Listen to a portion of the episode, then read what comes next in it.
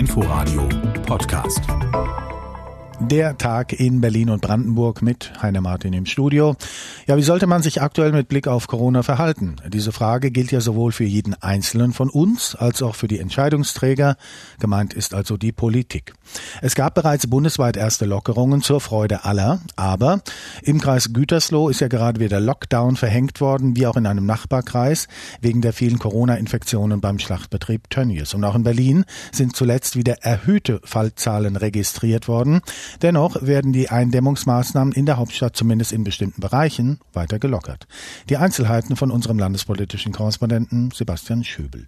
Dass die Nachrichtenlage gerade nicht zu einem lässigeren Umgang mit der Corona-Pandemie einlädt, weiß Berlins regierender Bürgermeister Müller. Wir wollen noch nichts zurücknehmen an Lockerungen, auch nicht jetzt mit den aktuellen Vorkommnissen, aber wir trauen uns noch nicht alles zu an weiteren Schritten. Heißt konkret, Clubs, Saunen oder Bordelle bleiben geschlossen. Große Veranstaltungen im Freien mit mehr als 1000 Teilnehmern sind vor September ebenfalls tabu. Auch im Innenbereich wird die zulässige Teilnehmerzahl nur stufenweise angehoben. Bis Ende Juli ist alles über 300 Personen verboten. Lediglich dem Einzelhandel kommt der Senat nun entgegen. Hier muss jeder Kunde künftig nur noch 10 statt 20 Quadratmeter Platz haben. Die Kontaktbeschränkungen für private Treffen fallen nun aber weg, so Müller. Zwar sollen private Kontakte weiter auf das Nötigste beschränkt werden. Aber eine Begrenzung, so wie wir das ja vorher hatten, zwei Haushalte oder fünf Personen oder ähnliches, ist raus aus der Verordnung.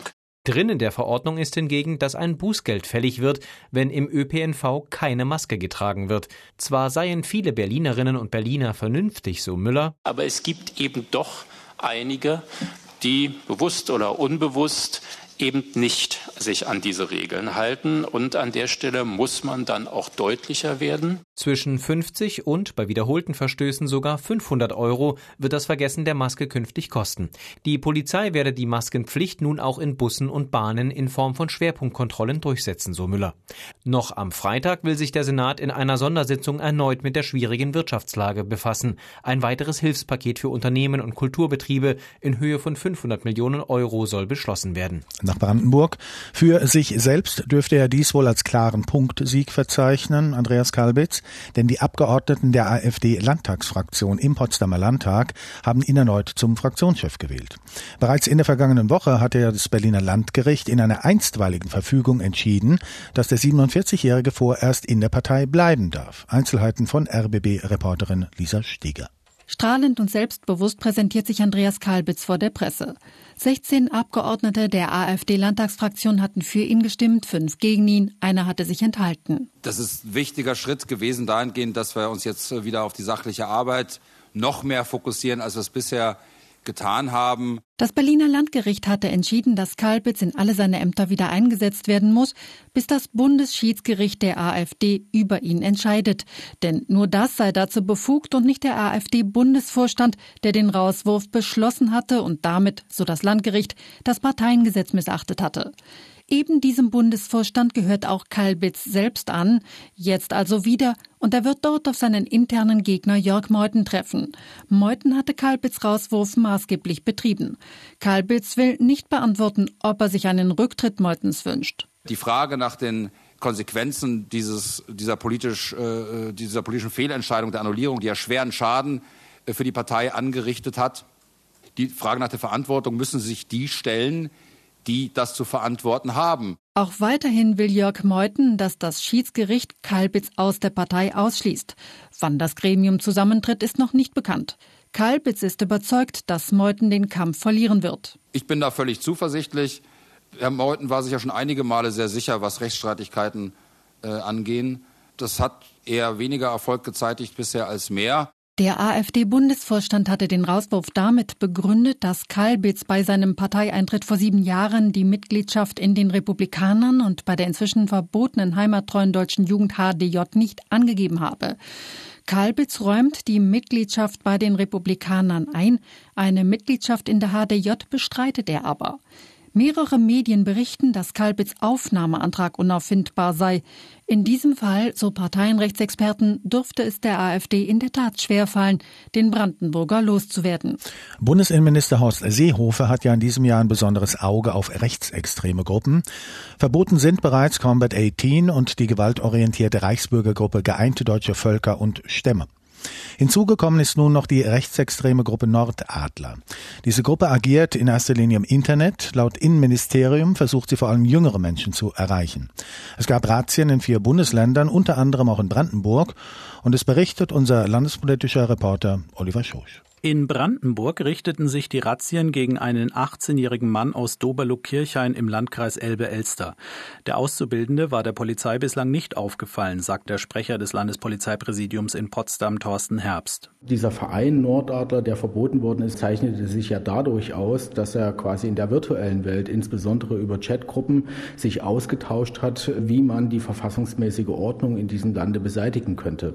Und darüber ist er in den Fokus der Ermittlungs- und Sicherheitsbehörden Behörden geraten und wir haben die entsprechende Information hier bekommen, dass er dort beteiligt ist. In den frühen Morgenstunden wurde der Wohnort des 18-Jährigen in Doberloh-Kirchhain durchsucht und zwei weitere Orte, die etwas mit seiner Ausbildung zu tun haben.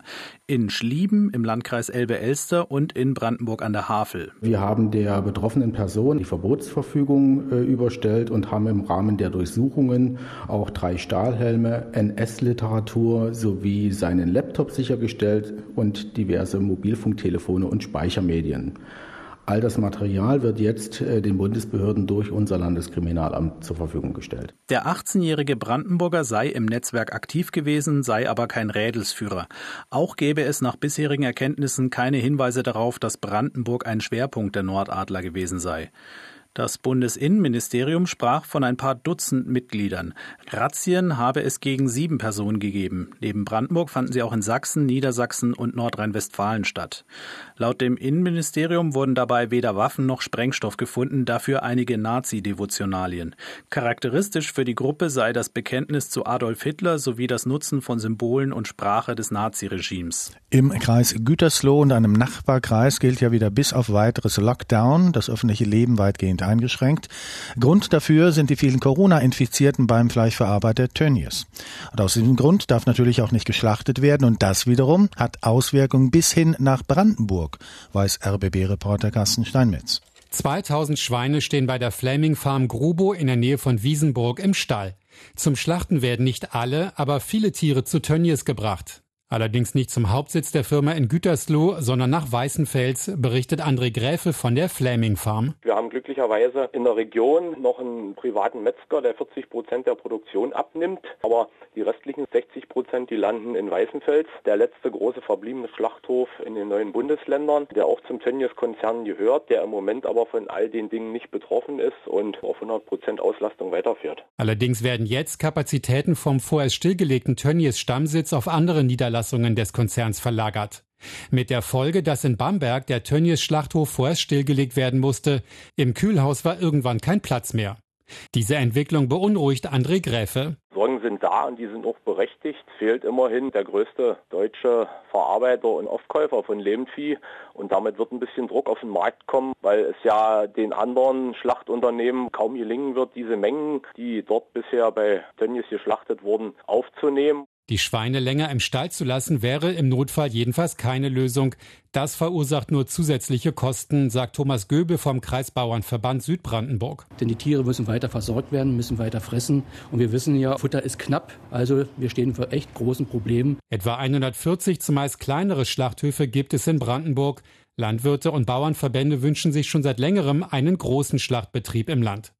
Sigurd Heinze, Landrat in Oberspreewald-Lausitz, will sich dafür einsetzen ist aber skeptisch. Solange es dort keine auskömmlichen Preise gibt, so wird es dann also auch schwer sein zu sagen, also jedes Bundesland braucht einen eigenen Schlachtbetrieb und der muss hier vorgehalten und landespolitisch dann finanziell unterstützt werden. Und so bleiben einige Landwirtschaftsbetriebe vorerst weiter abhängig von großen Verarbeitern wie Tönnies. Viele von uns kennen das bestimmt. Über die Jahre hin häufen sich in einem Haushalt Dinge an, verschwinden dann irgendwie im Schrank, im Keller, auf dem Dachboden und da liegen sie dann rum. Eigentlich noch gut zu gebrauchen, aber inzwischen hat man sich ja schon wieder was Neues gekauft, also Was tun mit dem Alten? Wegschmeißen? Nein, hat man sich schon vor Jahren in Cottbus gesagt und kurzerhand einen Kostnix-Laden ins Leben gerufen. Die Idee, und die Idee ist so erfolgreich, dass man nun in größere Räumlichkeiten gezogen ist. RBB-Reporterin Josephine Jahn war da. Dreimal so viel Platz auf ca. 100 Quadratmetern Ladenfläche hat der Kostnix-Laden zwar am neuen Standort in der Karlstraße, aber auch hier gelten Corona-bedingte Abstandsregeln, weshalb sich schon vor Ladenöffnung eine Menschenschlange vor der Hausnummer 69 gebildet hat.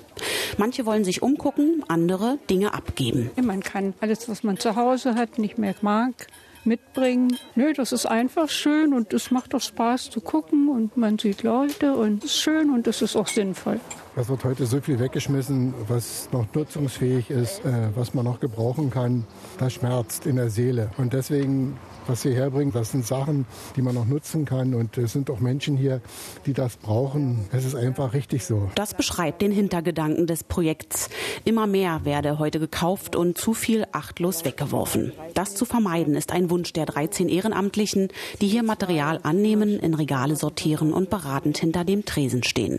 Die gute Seele des Kostnix-Ladens ist Karin Weize. Wir wissen auch, dass wir damit die Welt wahrscheinlich nicht retten, aber neben diesem praktischen, dass man bringen und mitnehmen mit Überlegung verbindet, sehen wir auch, dass wir dazu anregen, überhaupt über den ganzen Zusammenhang von Produktion, Wachstum, Nutzen von Dingen, Überproduktion, dass man darüber nachdenkt. Niemand verdient Geld an dem Projekt. Dank eines Solidarmietvertrags mit der städtischen Gebäudewirtschaft GWC konnten die monatlichen Gesamtbetriebskosten von ca. 300 Euro bisher immer über Spenden finanziert werden.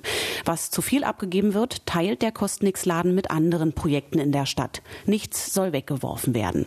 Die Wertschätzung der Dinge steht im Vordergrund und dass der Laden ein Ort für alle ist. Wir sind hier ein Ort, der ist für alle. Und egal welcher äh, sozialen Stellung oder welcher Herkunft, hier ist jeder willkommen. Und wenn hier, wie uns schon passiert äh, ist, ein sehr gut situierter Herr uns besucht und hat ein Nudelholz gefunden und gesagt, ach, das habe ich schon so lange gesucht kann ich das mitnehmen? Da sage ich, natürlich können Sie das mitnehmen. Zu Gast im Cottbusser Kostnix-Laden mit RBB-Reporterin Josephine Jahn, die uns mitgenommen hat.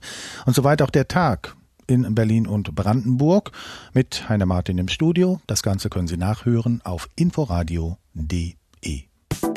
Inforadio Podcast.